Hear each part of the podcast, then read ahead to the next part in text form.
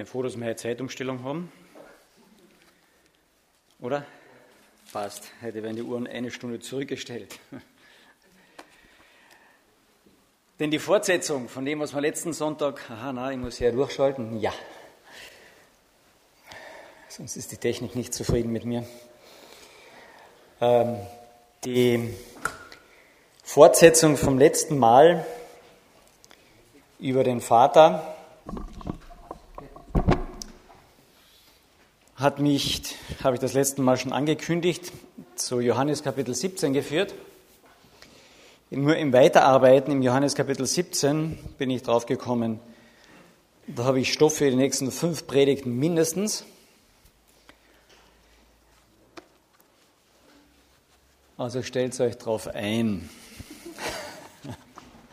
Nein, ich werde probieren, nur einige essentielle Punkte herauszunehmen, aber ich streife wirklich manches absolut nur. Das letzte Mal ging es um Johannes Kapitel 14, wo die Frage war, zeige uns den Vater. Und Jesus sagt, du bist schon so lange bei uns, Philippus, bei mir und kennst den Vater nicht, hast ihn nicht gesehen. Wer mich sieht, den sieht den Vater. Ich und der Vater sind eins. Und dann sagt er noch, zeige uns den Weg zum Vater. Und dann sagt er, wieso? Ich bin doch der Weg, die Wahrheit und das Leben. Niemand kommt zum Vater als nur durch mich. Und wir haben das letzte Mal nur festgestellt, das Zentrum des christlichen Glaubens ist nicht eine Religion, nicht eine Philosophie, nicht eine Lehre. Das Zentrum des christlichen Glaubens ist eine Beziehung.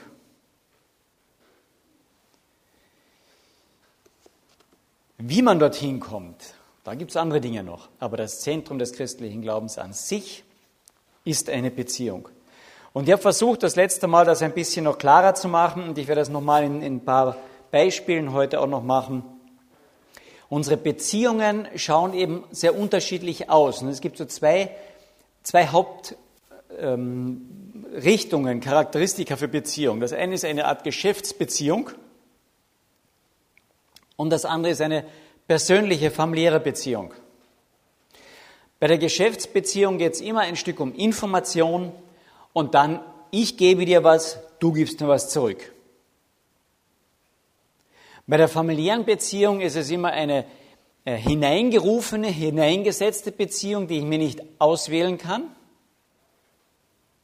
die dafür aber auch nicht eine Geschäftsbeziehung ist. Ich kann in der Familie nicht alles aushandeln. Da kennen die Eltern, Teenager, Kinder ein gutes Lied davon singen, oder? Es ist nicht alles verhandelbar. Warum nicht? Ja, weil Papa sagt es. Ja, warum denn? Papa sagt es so. Er hat die Erfahrung und du verstehst manches noch nicht. Aber warum denn? Ja, erklär das dann einem Dreijährigen, Vierjährigen, Fünfjährigen einmal. Bei Teenagern ist das da ganz einfach. Gell? Die sind ja schon für Begründungen absolut zugänglich. Bei einem Geschäft geht es immer auch um Lohn. Bei Familie geht es um Erbe und Mitbesitz. Nur die braven Kinder erben etwas? Na, das ist schon per Gesetz geregelt, dass das nicht so ist.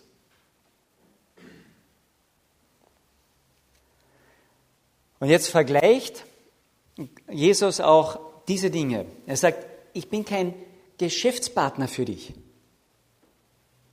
Und du hast es nicht nur mit dem Schöpfer zu tun, mit dem König, mit dem Gott, sondern als er seinen Jüngern beibringt zu beten, da sagt er, das Gebet beginnt mit großer König im Himmel, oder? Ja, ist er das nicht? Na klar ist er das. Aber es beginnt mit Vater weil das Zentrum im christlichen Leben ist die Vaterbeziehung, ist die Elternschaft, ist die Kind-Vater-Beziehung. Und bei uns kriegen wir durch Jesus Christus alles geschenkt. Ja? Und wir haben einen Vater, der ist ziemlich reich, denke ich. Wir haben noch nicht alles hier auf der Erde in dem Sinne, aber wir kriegen alles. Und da kann man eigentlich nur davor stehen und sagen, wow, nicht schlecht. Bei einer Geschäftsbeziehung, ja, da ist am Ende eines Monats, wenn du der, der Abrechnung bekommst und das Geld aufs Konto kommt, früher hat man noch diesen Lohnsackel gekriegt, ja, da bist du nicht zu deinem Chef gekommen und sagst, wow, toll, was ich gekriegt habe, schau, super. Komm nicht auf die Idee. Ich habe es mir erarbeitet. Ich, ich habe ein Recht, das zu bekommen. Und als Jesus seine Jünger lehrt, wenn ihr betet, dann plappert nicht wie die Heiden, die denken, dass sie, wenn sie viele Worte machen, eindringlich und viel reden, dass sie dann was bekommen. Und hier geht es nicht nur ums Plappern, sondern es geht darum, dass Jesus sagt, versuche nicht durch einen Handel, durch eine Art und Weise, durch Bravsein oder was auch immer, Gott zu beeindrucken. Sondern so sollt ihr beten. Vater. Was zum König komme ich so? Ich hab, König, ich, ich habe die Steuern gezahlt und ich habe ein Geschenk mitgebracht. Und ich hätte so gerne, dass du, ja. Aber ich sage, nein, das seid ihr nicht, ihr seid Kinder. Versucht nicht, ihn zu beeindrucken. Wie schaut das bei uns aus in unserem Gebetsleben oft? Ja, mit wenn, dann oder in unseren Vorstellungen. Karl Helmut, wenn du am Sonntag eine anständige Predigt halten willst hier oben, dann benimm dich die Woche über gut. Wär nicht zu ausfällig gegenüber deinen Kindern, ja? Wenn, dann. Hast du schon mal eine Jugendstunde gehalten? Hast du dich darauf vorbereitet? Aber dann darf ich vorher nicht sündigen, ja? sonst wird die Jugendstunde nichts. Wenn, dann. Das ist so tief verankert bei uns. Ich kann doch Gott irgendwie bezirzen, dass er dann auch seinen Segen drauflegt. Herr König, und Jesus sagt, nein, Vater. Wann bist du dem Kind vom Vater? Weißt du, was die Bibel dazu sagt? Wenn du adoptiert worden bist. Dann. Wie viel trägt denn ein adoptiertes Kind bei, dass es adoptiert wird? Ja, das geht dann hier rauf und runter und sagen, ich bin so hübsch, ich bin so nett, ich bin auch ganz brav, bitte adoptiert's mich, ja? Also normalerweise werden die Adoptionskinder nicht so zum Markt getragen, ja? Und wer am meisten bietet, kriegt's dann zur Adoption.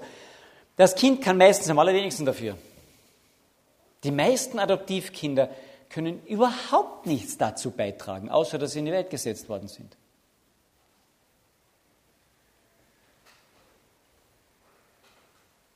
Und dann werden sie adoptiert vom Vater.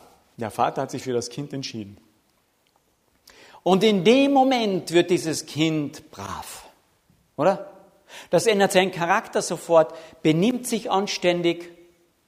Nein! Adoptiere mal ein vierjähriges, fünfjähriges, sechsjähriges Kind.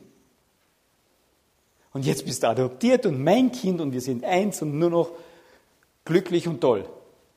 Nein, es hat sich in diesem ersten Moment in dem Sinne noch gar nichts geändert, oder? Von der Person, Persönlichkeit, von seinem Verhalten noch nichts. Aber etwas hat sich geändert. Vom Rechtsstatus hat sich was geändert. Es ist rechtlich jetzt Sohn, Tochter, Miterbe. Von dem Moment.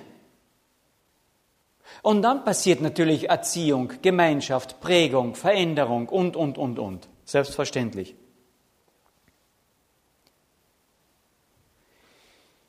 Wenn es eine Geschäftsbeziehung ist, dann habe ich hohe Erwartungen. Wenn es wirklich eine familiäre Beziehung ist zu einem Vater, der König und das größte etwas es überhaupt gibt, ist, und der adoptiert mich, dann kommt daraus Dankbarkeit. Die Geschäftsbeziehung hat in erster Linie Erwartungen hinter sich.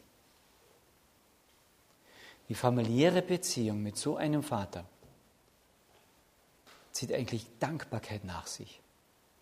Und schon daran merke ich, wow, wie ist meine Beziehung mit Gott? Ich sage nicht, dass ich nichts erwarten darf. Das habe ich nicht hier gemeint. Oder dass man nicht dem Chef gegenüber, wo eine Geschäftsbeziehung ist, auch mal dankbar sein darf. Aber was ist vorrangig?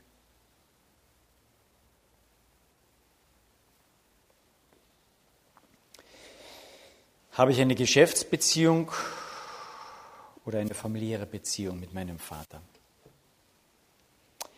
Johannes Kapitel 17, dies redete Jesus und dann hob er seine Augen auf zum Himmel und sprach, Vater, die Stunde ist gekommen, verherrliche deinen Sohn, damit der Sohn dich verherrlicht, wie du ihm Vollmacht gegeben hast über alles Fleisch, dass er alle, die du ihm gegeben hast, ewiges Leben gebe. Dies aber ist das ewige Leben, dass sie dich den alleinig wahren Gott und den du gesandt hast, Jesus Christus, erkennen. Und dieses Erkennen, habe ich das letzte Mal gesagt, das ist, das ist auch schon bei äh, Johannes 14, wer den Vater sieht, wer den Sohn sieht, der sieht den Vater. Das ist ein Sehen. Im Griechischen haben wir diese zwei Worte. Im Deutschen haben wir nur ein Wort für dieses Sehen. Ja? Ich sehe dich, ja? Und dann erklärst du mir etwas und dann sagst du, ah, ich sehe es. Ja, da sehe ich nichts, ja, mit den Augen, aber ich sehe doch etwas. Und das ist das zweite griechische Wort. Das heißt, ich erkenne etwas mit diesem Aha, Nähe, jetzt sind wir, können wir zusammen dort. Das ist das Sehen mit einem inneren Auge. Und was ist das ewige Leben? Den Vater erkennen, sehen und den, den er gesandt hat, den Sohn, Jesus Christus. Sehe ich ihn? Und sehe ich, was er für mich ist? Wir können ein Verhältnis haben Lehrer-Schüler oder Vater-Kind. Was hat Vorrang in unserem Leben? Mit Jesus, mit Gott. Lehrer-Schüler ist grundsätzlich so, ähm, bist du begabt, wirst du gefördert. Bist du fleißig, wirst du noch mehr gefördert. Schreibst du gute Noten, kriegst du auch ein sehr gut und kriegst ein Lob. Tust du was, leistest du was, wirst gefördert, geht's weiter. Leistest du nichts, benimmst du dich nicht, wirst du vielleicht auch noch aufsässig, irgendwann fliegst du aus der Schule.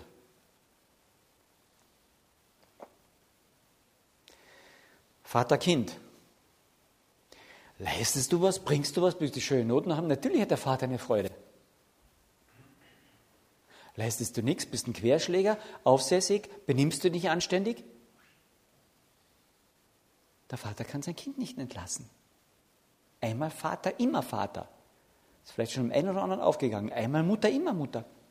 Kann dir nie mehr jemand wegnehmen. Aber dem Kind auch nicht. Beschweren sich ja manchmal die Kinder, gell? Warum bin ich gerade in eure Familie hineingeboren? Ja, bei denen ist es viel, viel besser. Ich möchte die als Eltern haben. Ja, das hören wir ja manchmal, oder? Also wir haben es jedenfalls gehört. Aber selbst wenn der Vater es will und die Kinder es wollen, es geht nicht. Habe ich nur ein Lehrer-Schüler-Verhältnis, das in erster Linie auf Wohlgefallen und Sympathie und Leistung auch aus ist? Zu meinem himmlischen Vater? Oder habe ich wirklich ein Vaterverhältnis, wo gerade dort, wo ich weiß, ich war ja viele Jahre Querschläger oder ich oh, wieder daneben. Und ich weiß, ich werde diesen Vater nicht los. Und ich kann zu ihm hin. Vater, er entlässt mich nicht.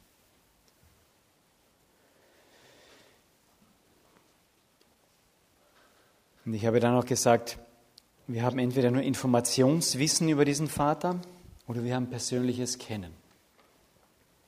Jesus sagt, wer mich sieht, der sieht den Vater.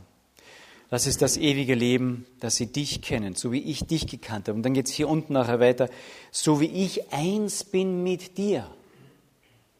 möchte ich, dass diese eins sind mit dir und mit mir und untereinander. Dass sie sich wirklich kennen. Wirklich kennen. Und das ist nicht nur Informationswissen, sondern das ist Nähewissen. Und bei Nähewissen, habe ich das letzte Mal gesagt, gibt es einen Kontrollverlust.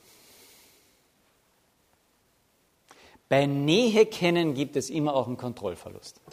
Wenn du jemanden gut kennst und der kennt dich sehr gut, dann gibst du auch ein Stück Kontrolle ab. Dann darf der andere dir auch reinreden. Dann ist es ein Miteinander bestimmen, ein Zueinander und ein Füreinander. Ich kann nicht mit jemandem verheiratet sein und gleichzeitig sagen, es ist toll, mit dir verheiratet zu sein, aber red mir nicht rein. Hm? Das wäre Ehe. Ha? Manche sitzen und sagen, ja, toll. wäre das wirklich eine Ehe?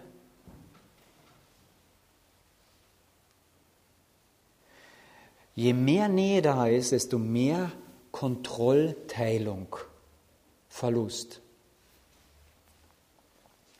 Wenn ich die Nähe zu Gott wirklich suche, wenn du die Nähe zu Gott suchst, wenn du den Vater wirklich kennenlernen willst und seinen Sohn Jesus Christus, dann wirst du Kontrollverlust erleiden.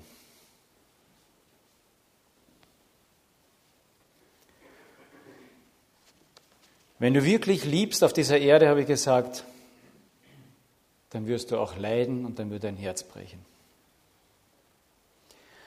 Wenn du wirklich Jesus und Gott seinen, Gott seinen Vater kennenlernen willst, ihn wirklich lieben willst, dann wird er dein Herz zerbrechen. Dann wird er dein steinernes Herz zerbrechen, das steht schon im Alten Testament, und er wird dir ein fleischernes Herz geben. Aber durch den Zerbruch geht es durch.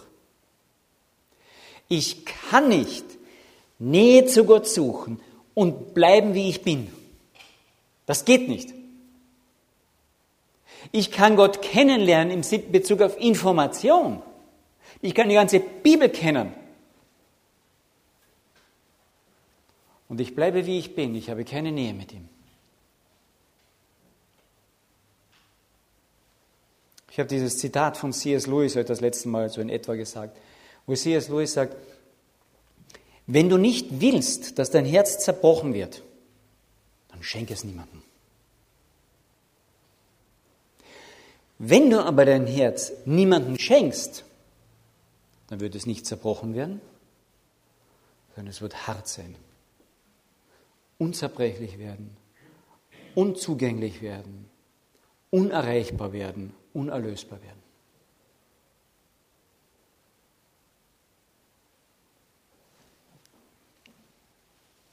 Wenn du wirklich die Gegenwart zum Vater suchst, dann wird er dein Herz zerbrechen. Dein steinernes. Und er wird dir ein fleischernes Herz geben, das liebesfähiger wird, das auch weinen kann. Und du wirst die Kontrolle über dich in weiten Bereichen verlieren. Er ist der Herr. Er ist der Herr. Und jetzt gibt es viele Menschen, die dann auch sagen, das, ist, das klingt zwar irgendwie plausibel und gar nicht so schlecht oder so, aber so kann ich mir, das, so kann ich mir Gott nicht vorstellen. Ich habe viele Fragen, die muss ich mir erstmal beantworten. Ich habe eine Menge Probleme und die soll er mir mal lösen. Ich habe Schwierigkeiten, da soll er mal bitteschön hineinwirken. Und hier sagt, na, Geh zum Arzt, geh zum Psychologen, geh zum Therapeuten, geh ins Ehegespräch. Wenn du nur die Lösungen haben willst, über viel Wissen haben willst, dann wirst du mich nicht kennenlernen. Dann bin ich nicht Nummer eins, weil du willst die Lösung zuerst. Du willst die, das Problem zuerst aussortiert haben. Du möchtest die Heilung zuerst, du möchtest das und das zuerst. Aber das geht nicht. Sagt, ich bin Nummer eins. Ich bin Gott. Bin der Weg, die Wahrheit und das Leben. Und wenn du Leben haben willst, dann repariere ich nicht deinen Tod. Weil von Natur aus bist du tot. Ich repariere keine Toten. Und deswegen macht vieles, was ich hier auch sage, macht für jemanden, der diese Beziehung noch nicht hat, macht wenig Sinn. Es ist so äh, irgendwie halb daneben. Weil ich sehe diese Dinge erst, wenn ich in der Beziehung mit ihm bin. Ehe auf Probe, das ist so eine Geschichte. Gell? Manches erlebst du da nicht. Geht nicht. Und wir haben in der Bibel klar und deutlich, dass Jesus sagt, ohne mich seid ihr tot. Ich bin das Leben. Das aber ist das ewige Leben, dass sie dich, den allein wahren Gott, den du gesandt hast, Jesus Christus, erkennen. Dass sie eine Beziehung zum Vater haben, das ist ewiges Leben. Wir haben in der Natur ja schon viele verschiedene oder mehrere Ebenen in Bezug auf Leben. Ja, wir haben ähm, das Leben Pflanze. Die Definition im, im, im, Biologischen ist ja von Leben der Stoffwechsel und dass ich reproduzieren kann und so weiter. Da haben wir einmal die Ebene Pflanze. Dann haben wir eine Ebene drüber, Tiere. Und naja, für die Tiere ist die Pflanze in Bezug auf Lebewesen nur interessant, soweit es fressbar ist. Gell? Das juckt sie nicht so sehr. Und die unterschiedlichen Ebenen des Lebens sind durch unterschiedliche Bewusstseinsarten auch äh, geprägt, Wahrnehmungsarten. Ja, die Pflanze nimmt wahr, was an Feuchtigkeit ist, was an Nährstoffen sie aus dem Boden ziehen kann, was an Licht da ist. Sie dreht sich sogar manchmal ganz genau nach dem Licht. Aber der Pflanze ist es sowas von Pupf egal, ob ich heute hier predige oder nicht. Ja, das ist den, den Büschen da draußen absolut wurscht. Das juckt sie nicht. Sie hören nicht.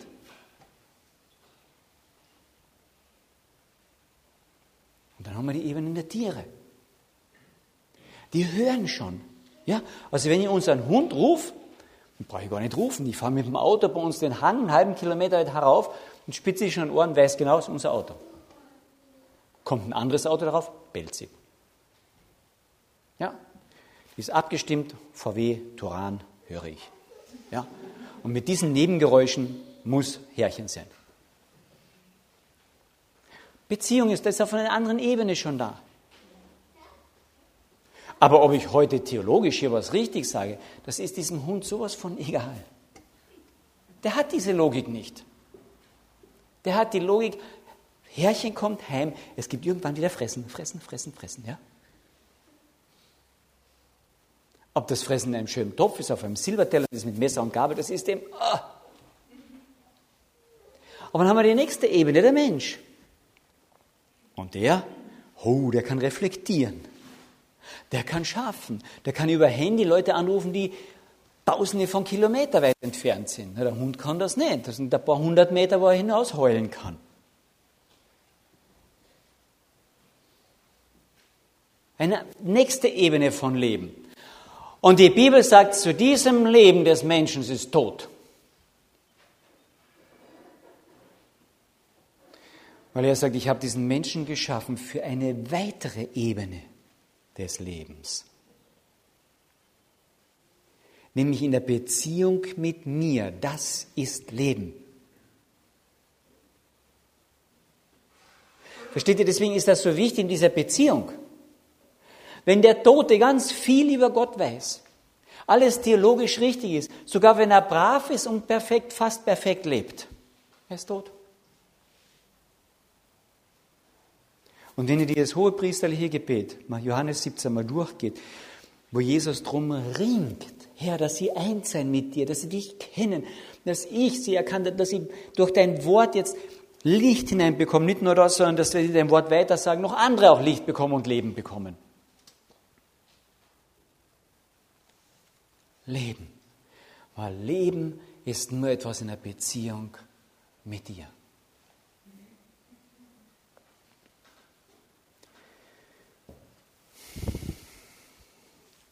Eben, die Zeit müssen wir zurückdrehen.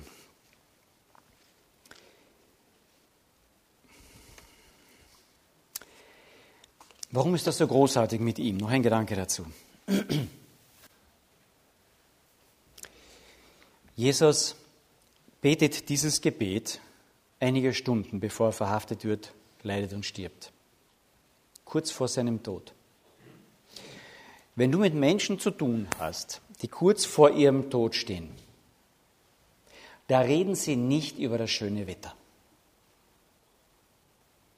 Da reden sie auch nicht über das letzte Auto. Da reden sie auch nicht über den letzten Putztag in ihrem Haus. Da reden die Personen wirklich um das, was wichtig war, was wichtig ist, ums Eingemachte, was sie zutiefst bewegt. Da fallen viele Masken. Da, da, ich brauche nichts mehr beschönigen, ich gehe ja. Und in dieser Stunde vor seinem Tod beschäftigt Jesus ein Thema. Das Thema bist du. Das ist das, was ihn beschäftigt. Du und deine Beziehung zum Vater und seine Beziehung zu dir und seine Beziehung zum Vater. Das ist ein Thema, was ihn beschäftigt vor seinem Tod. Weil dieser Jesus Christus als Mensch hier so fasziniert ist von seinem Vater, so getragen sich weiß von seinem Vater, so drinnen sagt, das ist das Schönste, das Tiefste, das Herrlichste, was es gibt. Und ich möchte, dass die, die du mir gegeben hast, diese Kinder, die möchte ich, dass die das miterleben. Das ist das Wichtigste, das Um und Auf, für was ich überhaupt gekommen bin. Herr, Vater, bitte, ich, ich bete für dich. Ich, ich möchte diese Herrlichkeit, diese Schönheit, diese, was wir zwei erleben, dieses Miteinander, dieses tiefste Vertrauen, da kann ich mich, ah, in deinen Armen, das, das, was Besseres gibt es nicht. Das möchte ich, dass die das auch erleben. Denn wie kann diese Person ein paar Stunden später vom Pilatus stehen und der Pilatus sagt zu ihm, weißt du nicht, dass ich Macht habe, dir das Leben zu geben oder eben, dass du stirbst? Und da steht Jesus nicht davor und sagt, boah, scheiße, mein Leben ist jetzt wirklich im Eimer. Du bist der Spülverderber, du hast mein Leben wirklich, wirklich ruiniert. Das sagt er nicht. Sondern der steht dort und sagt, du hättest überhaupt keine Macht über mich, wenn sie dir nicht von oben, von meinem Vater gegeben wäre. Du, wenn du dem Tod ins Auge schaust, dieser Qual ins Auge schaust und dann mit dieser Gelassenheit sagen kannst, weißt du, weißt du, wer hier die Fäden zieht? Obwohl es mir so dreckig geht, mein Vater. Und dem vertraue ich. In dessen Hand bin ich. Das war sein, seine Beziehung zum Vater. Dieser Vater macht dieses Spiel, ist ja kein Spiel, ja, führt ihn durch dieses Leiden hindurch. Du hast keine Macht, wenn es dir nicht von oben gegeben hätte. Und er steht da dort und sagt, so ist es okay.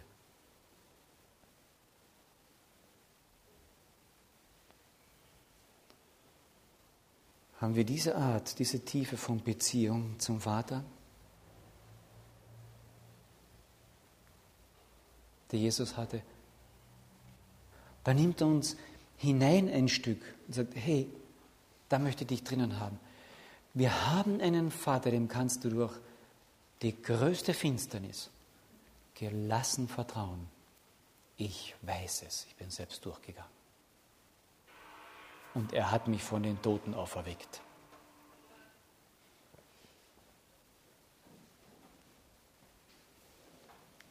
Ich weiß, wovon ich rede, wenn ich vom Vater rede.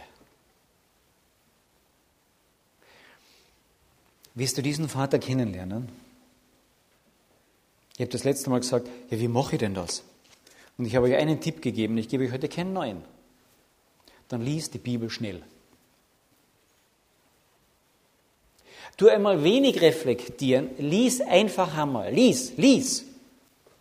Und sag, Mensch, ich möchte diesen Vater kennenlernen. Wie ist dieser Vater? Ich möchte einfach lesen. Lies. Du wirst drei Viertel oder 90 Prozent nicht verstehen. Aber weißt du was? Die 10 Prozent, die du verstehen wirst, was du begreifen wirst, wird dir sowas von reichen. Aber sowas. Wenn du 10 Prozent von dem Vater wirklich erkennst, wow. Ich denke, ich bin irgendwo bei der Promillgrenze. Und das fasziniert mich schon immer wieder. Willst du den Vater so kennen wie der Sohn, wie Jesus Christus seinen Vater gekannt hat? Ja, werden wir nicht ganz schaffen, ja, weiß ich schon. Aber Jesus will uns da hineinnehmen. Sagt, das ist mein Wille, dass sie dich erkennen, weil das ist ewiges Leben. Das ist Leben auf der nächsten Ebene. Nicht Wissen, sondern Beziehungsleben. Versteht ihr, ich, ich kann euch das nicht, wie sagt man das so, Hand prügeln. Geht nicht. Ich kann euch nur ein Gluster drauf machen und sagen, such mal das immer wieder. Ihn zu erkennen. Damit sie meine Freude völlig in sich haben. Mit dem, ah ja, Gott kennenlernen, die Bibel lesen, dieses dicke Buch und ah, hier fast die Luft aus, gell?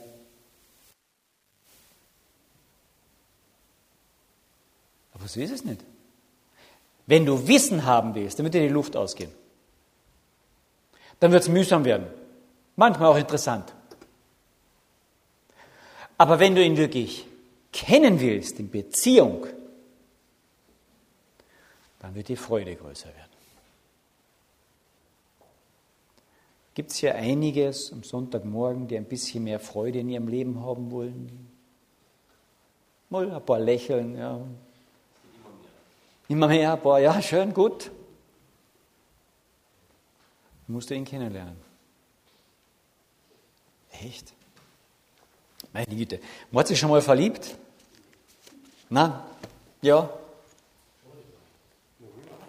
Was war eure große Freude? Sie oder ihn kennenzulernen, oder? Oder nicht? Nein, erst möchte ich den ganzen Stammbaum haben und wie sie wirklich, ja, na, kennenlernen, Nähe, Beziehung. Du, wenn du Gott wirklich kennenlernst, wächst die Freude. Ich habe nur ein paar Dinge angetippt von diesem Kapitel 17. Da steht unwahrscheinlich viel drinnen. Ich hoffe, dass ihr es mitnehmt. Gott kennen, das ist Leben. Gott kennen ist Leben. Und das ist eine andere Freude als das Lachen über einen Witz.